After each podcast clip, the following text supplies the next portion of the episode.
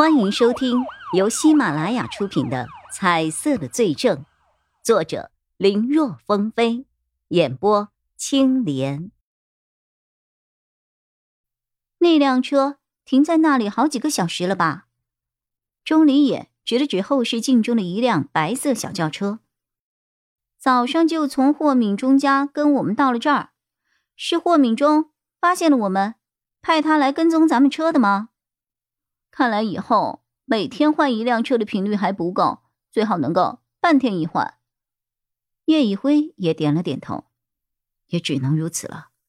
只是咱们四个人的时候还好，要是白天只有小策一个人，这又要监视又要换车，不好办呐。这个事就交给我吧。高毅毅接了茬，说完，他掏出手机拨打了一个电话。喂，王叔啊，是我意意，有个事情要麻烦您一下，就是能不能每天帮我租一辆车送到我需要的地方？啊，我有事要用，具体的地方我会让朋友到时候发给你，您直接把车交给他们就可以了。具体是谁？可能不一定啊，您记一下名字吧。叶一辉、孙伟策，还有。妍妍，对啊，两个男的，怎么了？哈，没事的，王叔，我交了朋友，你放心。嗯，谢谢王叔啊，等我下次有时间回家给你做蛋挞吃。哦，对了，我妈最近老毛病犯了，您多照看一点啊。嗯，好，拜，挂了啊。挂了电话后，高毅将王叔的电话号码用微信。发给了他们。这是王叔的电话，他是我家的总管，以后关于车的事情都可以和他联系。钟离眼和孙伟策二人和高毅毅很熟，听他说这么安排，虽然有些惊讶，但并没有多少意外。唯独叶一辉，他和高毅毅认识没多久，完全没有想到他还能够这么解决问题。本来叶一辉还想着。抽空自己去租个车什么的，这下好了，倒省了不少的时间和麻烦。只是这一下却越发让叶一辉心下奇怪了：高毅毅为什么来当法医？为什么他的父母会同意他的这个选择？按照一般的思维，以高毅毅的家庭，不太可能会选择这种职业。收回思绪。身后的那辆车到底是不是霍敏中派过来的？四人一合计，叶一辉主动提议他下去观察。钟离眼的外表看起来太像小孩，虽然一般不太会惹人注意，但毕竟几次开车跟踪都是钟离眼做的，难免不会被看到。孙伟策太过于人高马大，脸看起来又太书生气，反差太大。让人一看就忘不了。高毅毅还算正常，出国留学回国之后又做了法医，没怎么露过脸儿。但到底还有一层 A 市两大公司千金的身份在，还是有可能被什么人认出来的。四个人里，就叶一辉容貌普通，没什么能够让人记得住的特点，由他去最合适。正在这个时候，那人的车窗摇了下来，正是确认对方容貌的时候。叶宇辉下车，装作若无其事的从那辆车的旁边走过。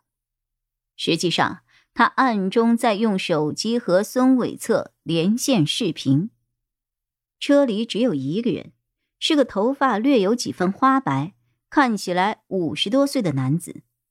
叶宇辉没有见过这个人。但看到了瞬间，还是有些微微动容。之前透过后视镜，加上对方的车窗贴了膜，看得不太清。如今没了遮掩，叶一辉是看得清清楚楚。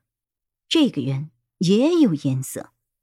他在扫视对方的时候，那个中年男人也敏锐的察觉到了，回看了过去。叶一辉急忙转移视线，绕了很大一圈之后。才敢返回车里。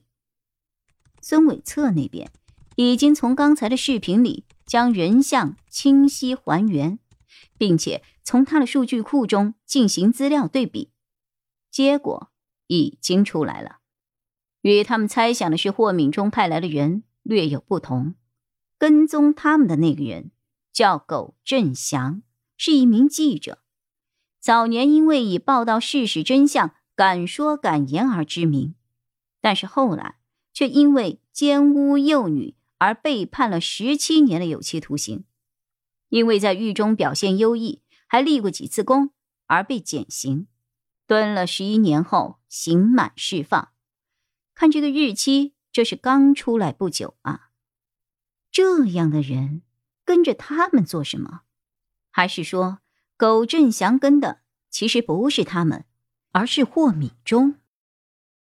确认了苟振祥的身份，孙伟策尝试寻找他和霍敏中之间的关联。但一番查询下来，两个人之间并没有任何的焦点。既然双方没有焦点，那苟振祥刚出狱就来这儿，是来干什么的？刚才叶玉辉装作路过，看到了副驾驶座上放着一台相机，瞧那粗长的镜头，肯定是为了远距离拍摄所用的。何况，苟振祥身上还有颜色。那这个人一定和霍敏中之间存在着某种联系，又或者说，颜色其实表达的不是他们二人之间有过什么联系，而是一种对这个案子而言更为深层次的线索吗？比如说，苟振祥是霍敏中扔掉的黑卡中那唯一拨入号码的拨打人。叶一辉把自己的这个猜想说了一下，大家都觉得只能说是不排除这种可能。但是太过于缺乏佐证，只能是一种猜想罢了。现在对他们而言，比较重要的问题是，他们该如何应对苟振祥？对方曾经是知名的记者，跟踪的手段肯定比普通人要多。但两队人马如此混乱的跟踪，要是再这样放任下去，极有可能会被霍敏中察觉的。如果真被发现，那岂不是全部的前功尽弃了吗？四个人正在商量该怎么办，叶一辉、钟离眼和高毅毅的手机同时响起。三个人掏出手机一看，上面的信息，对视了一眼，有突发的案子。本集播讲完毕，感谢收听，更多精彩内容，请在喜马拉雅搜索“青莲嘚不嘚”。